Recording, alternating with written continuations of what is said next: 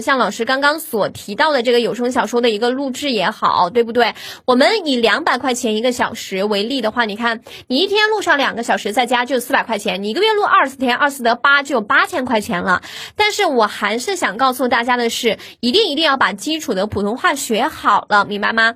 因为我们这个按小时收费的还不是最厉害的，大家知道最厉害的是什么吗？我们还有按字收费的呢，一个字几十到几百。甚至于是上千块钱不等，你有想过吗？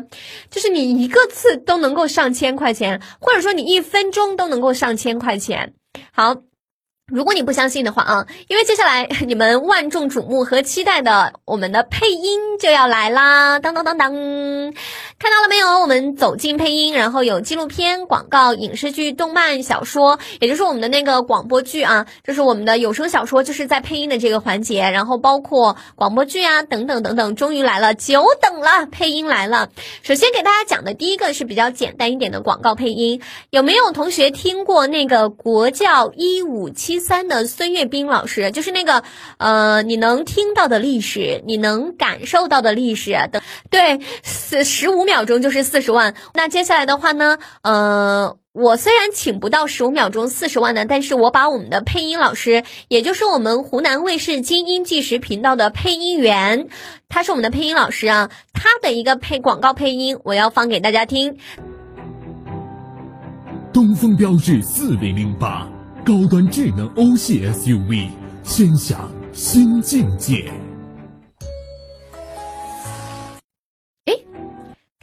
怎么样？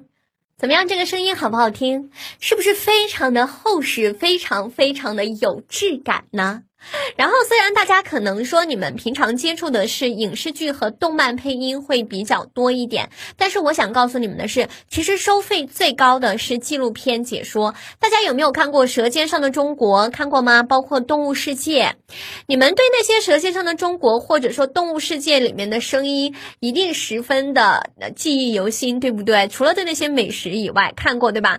那你们来猜一猜那些纪录片配音的价格好不好？他们是按秒去收费。的，国内一线纪录片配音的价格是八百到三千块钱不等，对，一秒钟八百到三千不等。当然了，这些毕竟是我们金字塔顶尖的，是少数的。我们作为零基础的小白啊，是八百哟，是八百哟。我们作为零基础的小白，就是我们学会了以后，作为我们普通人，其实也能够达到每分钟一百到三百分钟，也非常非常的可观，明白吗？